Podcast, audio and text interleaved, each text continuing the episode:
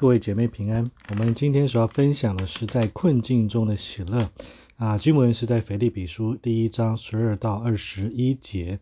那这边说，弟兄们，我愿意你们知道我所遭遇的事，更是叫福音兴旺，以致我受的捆锁在御营全军和其余的人中，已经显明是为基督的缘故，并且那在主里的弟兄多半因我受的捆锁就笃信不疑，越发放胆传神的道，无所惧怕。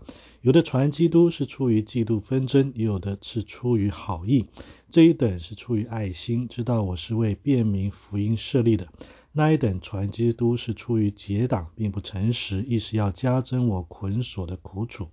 这又何妨呢？或是假意，或是真心，无论怎样，基督就竟被传开了。为此我就欢喜，并且还要欢喜，因为我知道这是借着你们的祈祷和基督耶稣之灵的。帮助终必叫我得救，照着我所切慕所盼望的，没有一事叫我羞愧。只要凡事放胆，无论是生是死，总叫基督在我身上照常显大。因我活着就是基督，我死了就有益处。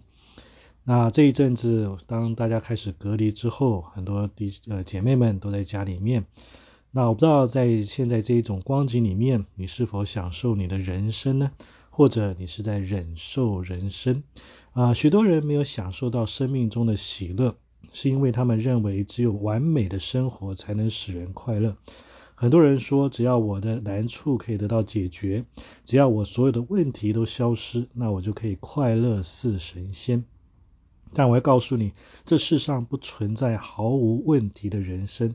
不管是圣经还是人生的经验，都告诉我们：如果你想要快乐，那么你就必须在问题的当中，在困难的当中，在所有人生的经历当中，去寻找真正的喜乐。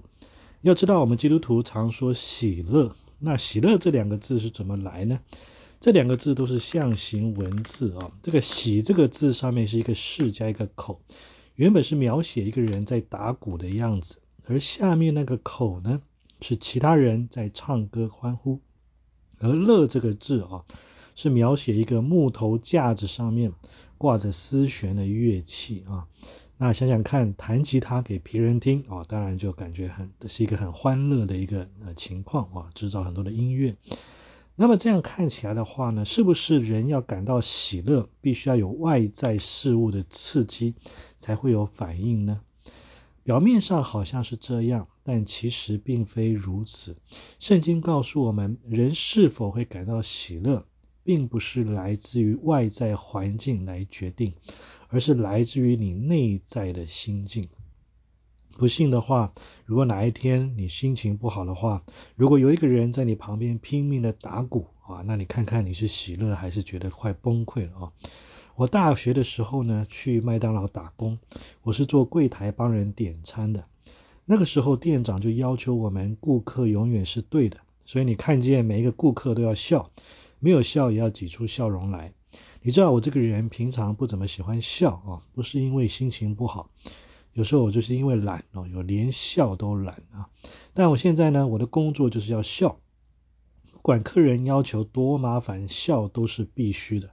所以就一整天笑啊，看到顾客就笑，但是内心觉得很苦啊，没有笑却要挤笑啊，挤到后面啊，每天回家第一件事情就是用手去这个搓搓两边的腮骨啊，因为笑得太厉害了，很酸啊。所以你要知道啊，真正的喜乐不是刻意的伪装，也绝不是来自于外在的环境啊。就像你去迪士尼乐园，你在里面的确很快乐。但是你发现，当你一走出迪士尼的大门，那个快乐很快就失去了。真正的喜乐是内在的，是有持续性的，是在任何的遭遇中都不会被抹灭的。那我们怎么样去得到这样的喜乐？我们从一个人身上去学习，就是保罗。今天我们所读的经文是腓立比书，这卷书是保罗被囚在罗马的监狱里面那时候写出来的。在这个之前，保罗在该萨利亚被囚禁有两年的时间，然后被送上囚船前往罗马，准备面见该萨皇帝进行审判。而在他前往罗马的路上，他所乘坐的这个船就损毁了。在一个岛上面搁浅，结果祸不单行啊，保罗又被一条毒蛇咬了。连这个岛上的土人都觉得这个人一定是大恶人，不然怎么会那么倒霉啊？好不容易熬过了严峻的冬天，保罗终于到了罗马，但是他继续待在牢里有几年的时间，等候审判的裁决。他身系锁链，二十四小时有人监看，没有一点隐私。但尽管在这样的环境里面，保罗仍然说，在腓立比书一章十八节说：“我就欢喜，并且还要欢喜。”那保罗的秘诀是什么？他怎么样能在监狱里面还保持积极正面的心态？他如何向问题去夸胜？他怎么样在苦境当中喜乐？他如何面对一连串意外？的打击还能够平静以对，在这段经文里面，保罗给予我们四样的原则。第一个原则是我必须要改变角度。每一个人生命当中都有许多难处，甚至你今天也许正在难处的当中，你希望在神面前可以得到答案。但保罗告诉我们，难处本身的重要性，并不如我们看待这难处的心态还来得重要。我再说一遍，你看待问题的角度，永远比这问题的本身还重要。因为你看事情的角度，会使所遭遇的环境变为不同。就像保罗所看待他自己的处境，在腓立比书一章十二节，他说：“弟兄们，我愿意你们知道，我所遭遇的事，更是叫福音兴旺。”保罗能在最坏的处境中看到最好的结果。同样的，我们也能相信，即使事情的发展不如我的计划，但上帝仍在那些难处上工作，会带给我们正面的结果。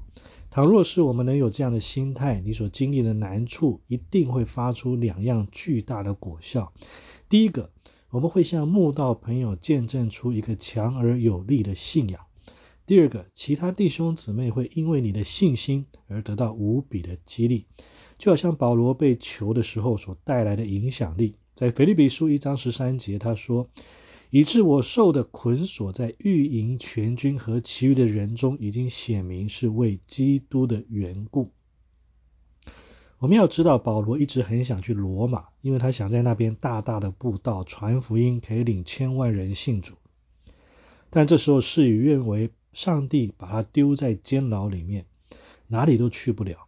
我相信任何时候发生这样的事情，所有教会弟兄姊妹都会同心祷告说：“上帝啊，求你赶快让这个大布道家出狱，不然怎么样去传福音？”但这是人的想法，神从不这么想。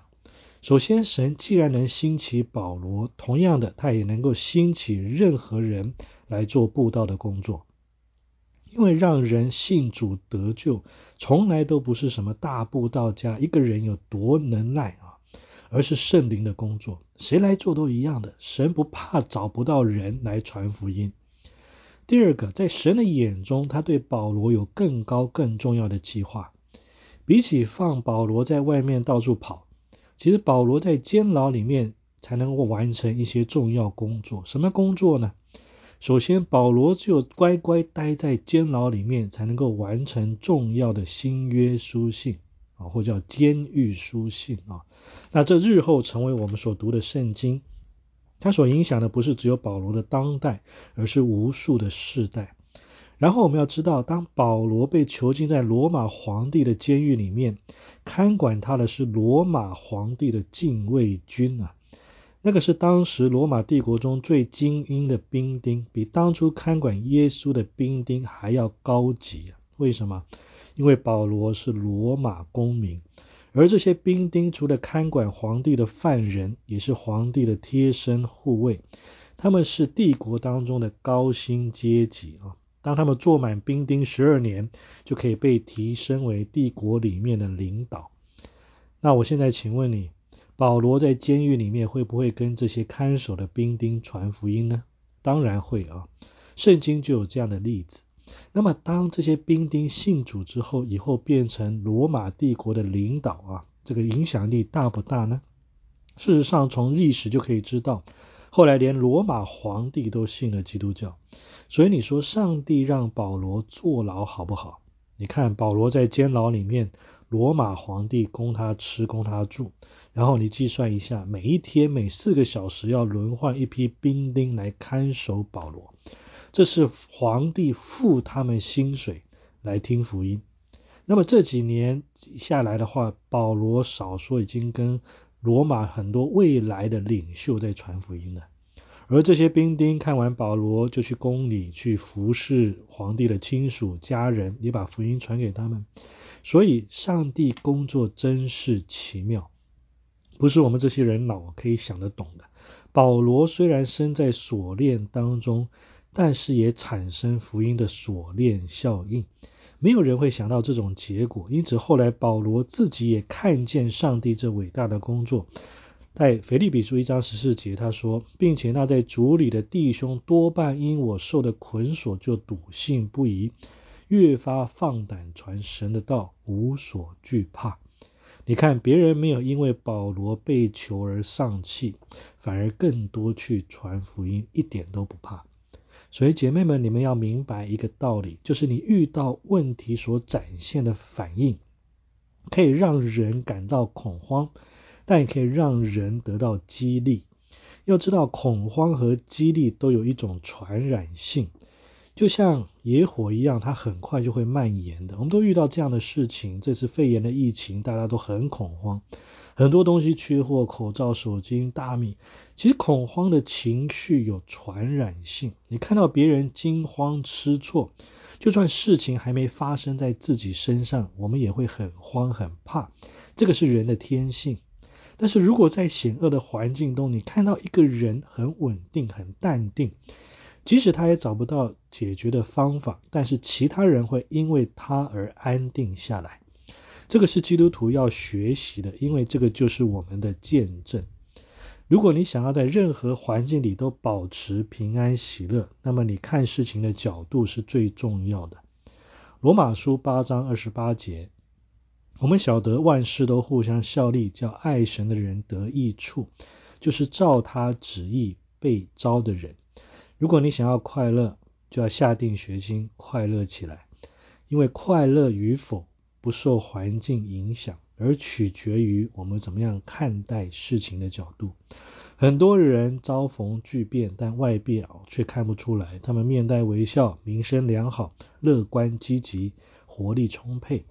但其他人面对同样问题，却是心情低落，灰心丧气，愁容满面。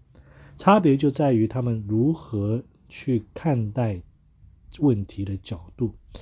前面的人养成了快乐的习惯，他们充满希望和信心，能够获得最好的福分；而后者只是训练自己的心去看那些坏事，消极烦恼。所以，姐妹们，如果你相信神正掌管你的生命，就不要忧愁烦恼。你会心存感恩，而不是抱怨自己的缺乏。你会有乐观的态度，因为神没有创造消极的人，神没有创造意志消沉、忧愁烦恼的人。人受造的目的是要从上帝那里得到喜乐，是为了过平安满足的生活。这个不是自我催眠，不是说把一个明明的坏事硬说服自己是好事，那一点用都没有。基督的信仰是，当我们面对一个坏的环境，我们学习面对问题，站立起来行动，在难处里面寻找改变的机会，把不好的改变为真正好的。这个是我们的信仰。每个基督徒都应该活出信心生活的榜样，让别人看见我们的喜乐和平安而心生羡慕。所以我们可以想想看，你快乐吗？你对未来充满期待吗？你喜爱你的家庭，喜爱你的朋友吗？我们必须要重新看待问题的角度，否则十年之后，我们恐怕还是停留在同样的问题上面，我们继续忧愁。你要知道，在人所遭遇的每一样问题背后，都存在上帝的计划；在人所经历的每一个痛苦背后，也都存在意义。你知道痛苦有什么意义吗？痛苦的意义就是让一个人对人生有更深入的了解。大家都很清楚，快乐的事情很浅薄，一下子就过去了；而通常让一个人印象深刻的事情，都是痛苦的事情。我们来到这个美丽的世界，什么样的东西会让你印象深刻？比如说你去海边玩水，哇，这个很快乐，但通常印象是很模糊的。但如果今天我去海边玩水，差点淹死，哇，那就会让我印象深刻。所以人生有时候会遇到一些意外、苦难、难处，那么这样子，我们对人生的印象就深刻起来。我们会记得过去有多少人曾经帮助过我们，慢慢的，我们跟别人就会更加靠近。痛苦会让人的心连在一起。有句话说：“患难见真情啊。”所以，我如果问你说，你还记不记得以前你痛苦的时候是你谁在陪你？那你可能会记得。但如果我问你最快乐的时候是谁在陪你？你可能没有感觉。其实人就是这样。所以痛苦有意义吗？痛苦绝对有它的意义。你可以去分析一下，今日美国最有思想的人，他们的渊源都不是出于美国，他们的根是从欧洲而来的。为什么？因为美国本土里面没有经过战争深刻的患难所带来人性的反思，在美国里面只有一两次内战，而那个战争的意义没有大到一个可以让全世界反省的地步。没有经过苦难，绝对无法产生伟大的思想，也不会产生这种世界性的震撼力量。所以，请记得，我们来到这个世界，就是不断被推挤、被挤压。我们无时无刻在枪林弹雨当中冲锋陷阵，但这样才能够锻炼力量、锻炼品格、锻炼毅力。所以，当你觉得被压迫的时候，别忘了，你的生命正获得锤炼。你要注意看神的应许如何成就，克服难关，期待神的作为。同样的，现在我们在这个肺炎的这个疫情当中，我们每个人都隔离。其实我们现在的状况就有点像保罗在监牢里面的状况。但是你想想看，保罗在监牢的里面可以做何等大的事情？他继续传福音，他继续用他的笔来写出这个新约的圣经。那同样在我们里面，我们也是一样的。保罗可以写监狱书信，那么今天每一位姐妹在家里面，你何不写写这个隔离书信呢？当然，我们这个不是圣经了，但至少我们可以把我们在这样的一个困境当中、难处当中的信仰心得，我们可以写下来。我们可以做一个分享，因为其实，在这样的光景当中，那一种分享是更加的真实，那一种对人生的体验是更加的深刻的。所以我鼓励大家，在这三个礼拜当中，不要浪费我们的时间，好好去规划，好好去思想，我们能够在这个三个礼拜当中，我们能够做些什么？是否能够去表达我们的信仰？是否可以更深的去认识神？是否可以把我们这一次的经历记录下来？我相信这个对未来都是一个很大的帮助。还有我们回头看的时候，也是对我们生命经历的一个提醒。第二个，我必须要调整次序。当我们所遭遇的困难越来越大的时候，我们要去辨别生命当中真正重要的事情，调整次序，逐一解决。如果我们不调整解决问题的次序，我们就会因为问题而失序。我们会陷在剪不断、理还乱的麻烦当中。我们可能会因为一点小小的挫折，就失去原来可以得到的快乐。就像保罗，当他身处在牢狱当中的时候，教会里面非但没有同心做工，反而有人嫉妒纷争、结党营私。在腓立比书一章十五到十八节那边说，有人传基督是出于嫉妒纷争。也有的是出于好意，这一等是出于爱心，知道我是为便民福音设立的；那一等传基督是出于结党，并不诚实，意是要加增我捆锁的苦楚。如果你是保罗，你会如何反应？如果是我，应该会很生气啊，觉得说这些基督徒怎么不好好珍惜上帝的恩典，还在教会里面吵什么吵，乱什么乱啊，无聊透顶是吧？但保罗的反应不是这样，他说在一章十八节。这又何妨呢？或是假意，或是真心，无论怎样，基督究竟被传开了。为此，我就欢喜，并且还要欢喜。保罗的反应是他不会让任何次要的争吵、恶事来偷走他的喜乐。环境不能阻挡他喜乐，别人的论断也不能。保罗说：“也许别人的动机是错的，也许他们的心眼是邪恶的。”甚至有很多错误的论断流传出去，加重保罗的苦楚。但保罗只用四个字来回应这样的情况，他说：“这有何妨？”如果用英文来说，就是 “so what”。为什么要把这种事看得那么重要，以至于失去喜乐呢？姐妹们，我们是不是常常就因为一点点芝麻绿豆般的批评，我们就生气好几天了？甚至很多人因为害怕被别人批评，结果只做别人期待自己去做的事情。我们以为这样就没有人会伤心，没有人会生气，我们也不需要冒险，不会失去任何人的爱。但这个时候，你却忘了把自己算在内了。当我们忘记真诚去对待自己，受到伤害的只有自己。慢慢的，我们会把这些内在的痛苦外化出来，使得我们开始也对别人开始产生批评跟错待，伤害自己，又伤害那些真正关心我们的人。原因是什么？就是因为我们不懂得建立问题轻重的次序，我们轻易的为一点小事而闷闷不乐。在我们当中，我们结婚的姐妹们都知道。夫妻之间会吵架，甚至有些夫妇会吵得不可开交啊。但是你平心去想，绝大多数的争吵不过都是一些不足为外人道的小事。那些是值得你失去快乐吗？当然不。你必须要清楚自己生命中真正重要的事物。如果抓到那样的事物，最重要的事物你都有了，还会在乎那琐碎的小事吗？就像一个人已经拥有一台法拉利跑车，还是还会为了那个破三轮车的轮子掉了一个轮子而生气吗？那么在你生命当中重要的次序是什么？箴言三章第六节说，在你一切所行的事上都要认定它，它就指引你的路。这个就是我们生命应该建立的次序，把神放在第一位。你必须把眼目聚焦在那最重要、最宝贵的上帝上面。这需要训练的，否则我们人很容易被自己负面的习惯反应所制约的。苏俄的科学家巴夫洛夫用他的狗做一样试验，他观察他们的习性和在某些环境下的反应，想要借此了解人性啊。所以我觉得科学家有时候也是很奇怪啊，用狗的实验来了解人性啊。那每一次呢要喂狗食物的时候，他就会摇铃。那这些狗看到食物很兴奋啊，开始流口水，迫不及待要吃东西。往后几个礼拜，每次要喂食，它就摇铃。几次以后，这些狗一听到铃声，就会联想到食物。经过几个礼拜，他尝试新的方法。他不是在喂食的时候摇铃，而是想要看看那些人的反应是什么。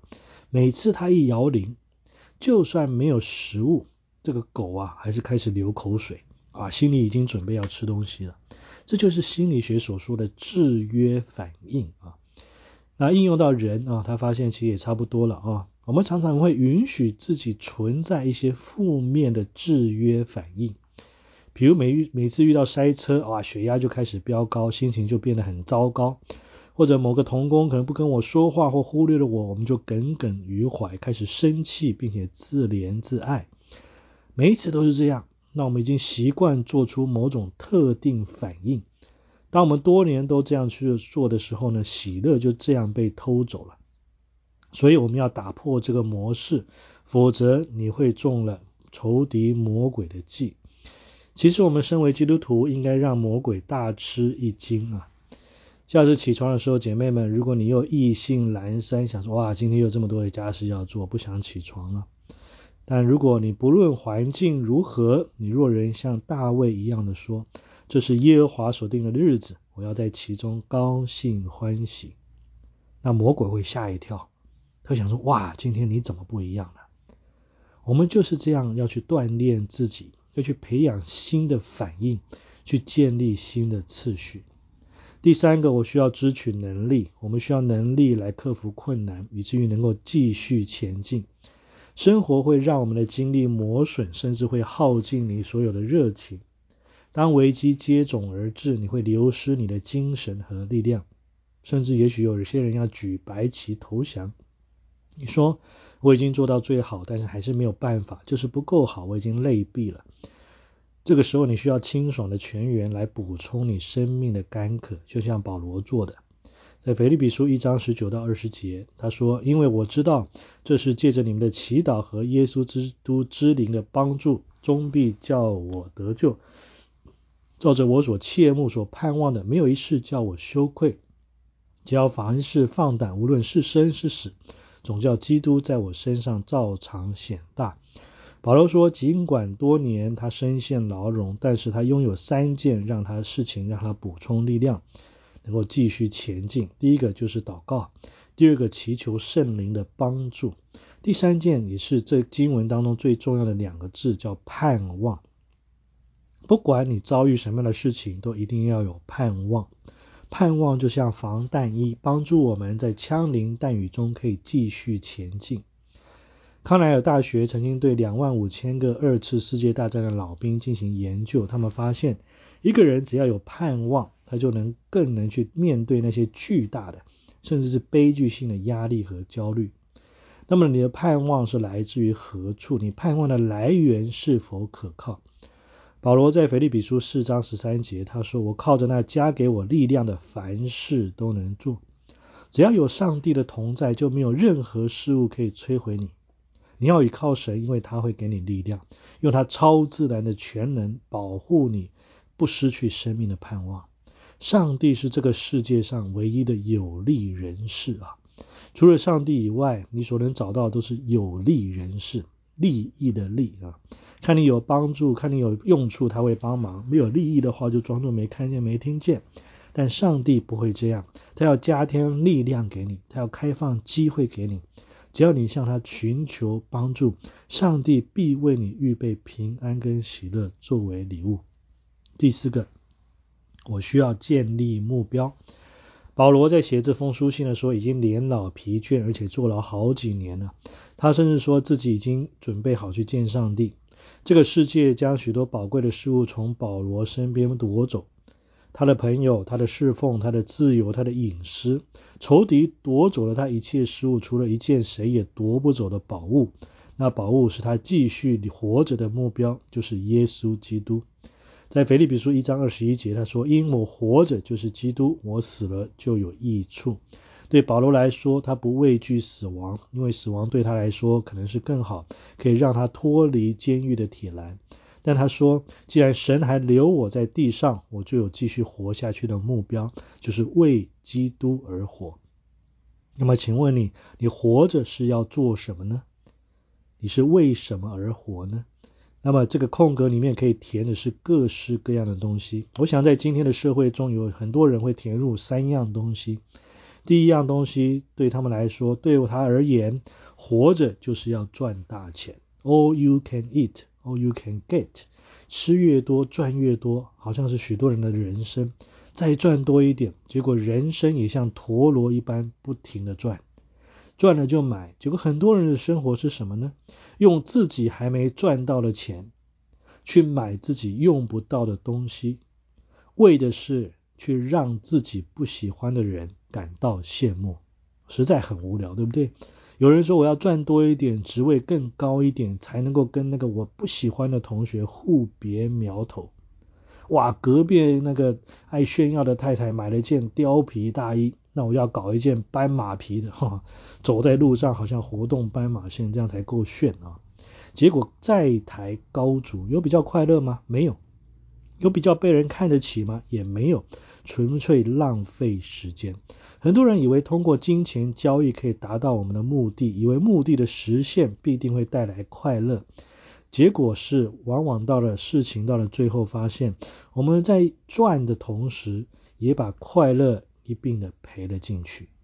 第二个，对许多人而言，活着就是为了要享乐，只要让我感觉舒服，任何事情可以让我放松、飘飘欲仙。任何东西可以快速的让我除去烦恼，哪怕是几分钟，就极力去追求。就好像乐透的广告，只要买一张，你的眼前出现沙滩、豪宅、游轮，无尽的享乐。但真相是什么？其实真相是两个字，叫做上瘾啊！买乐透的不停的买，喝酒的不停的喝，赌博的不停的赌，真正快乐吗？一点也不。因为世上的享乐多半维持不了太久。第三个，对许多人而言，活着就是要形象啊，权力、名声、地位、粉丝、受人欢迎。所以，不管是穿的衣服、开的车子，目的要让人看得起我；出席各样的宴会、交换名片、跟名人握手、照相、比个生日手势，好像形象就是一切。其实对今天很多的青少年来说，活着就是要形象哦，这是很可怕的。那么愿意做任何的事情，哪怕是危险的事情、贬低自己的事情，只要能够被同学认可跟接纳，他们还是会去做。这个就实在很悲哀，因为最后你会发现，即使我们成为校园里最风云的人物，等毕业之后两年过后，早就没有人记得了。所以，金钱、享乐、形象最大的问题就是这些东西的保存期限都很短，别说是留到永生了，连半生都留不下。因此，这些东西无法带给人最大的满足。否则，你想想看，这世界上最有钱的人应该最快乐，那些最会吸毒的人应该最快乐，那些最有名啊、最漂亮的 model 应该最快乐。但你很清楚，这些人往往是最不快乐的。因此，保罗说：“你不要把人生的目标放在那些短暂的事物上，要有长期的计划，要把人生的目标放在那闪着永恒之光的事物上面。”腓立比书三章十三到十四节，弟兄们，我不是以为自己已经得着了，我只有一件事，就是忘记背后努力面前的，向着标杆直跑，要得神在基督耶稣里从上面招我来得的奖赏。最好使用你人生的方法，就是投资在那些保存期限长的事物上。我不是说你现在就开始去买罐头啊，那个罐头再能够保存，也到不了永生。我们要追求的目标，应该是在永生中活出作为上帝儿女的尊严跟喜乐。要知道，成为基督徒不是一嗯是一件美好的事情，但我们成为基督徒的目的，不是因为我害怕今天会死去。而是因为我要活好明天，我要活好大后天，越活越好，一天好过一天。所以，为什么当你成为基督徒之后，上帝还要把你留在地上？为什么上帝不把他的儿女接回家？原因就是上帝要你在生活中别成为别人的祝福，让你去告诉那些还不认识神的人福音的好消息，彼此鼓励。在保罗的神学里面，他告诉我们，喜乐的秘诀就是把神放第一位，把别人放第二位，把自己放第三位。很简单的原则，但对我们来说有时候很困难。所以，为什么这个世界会充满失望、沮丧跟愤怒的人？整个世界弥漫了不快乐的气氛，因为这个世界所高举的是把自己放第一位，把自己放第二位。再把自己放第三位，永远都是 me，整天追求什么对我最好，什么使我快乐，这是一个 me generation。但除非我能够学到生命最大的目标不是 me 啊，我才能够真正得到真满足跟快乐。我们必须要知道说，这个世界不存在毫无问题的人生。但如果我们把生命的次序弄对，把神放在第一位，建立在那存留永恒的根基上面，其很多的问题在你的眼中看起来就会变得不同，甚至不再显眼。神的能力绝对大过你痛苦的经历，神的计划绝对美过你人生的变化。我相信上帝希望你享受余下的生命，充满喜乐，学习改变角度。调整次序，支取能力，去建立目标，神必定与你同在。愿上帝赐福于你。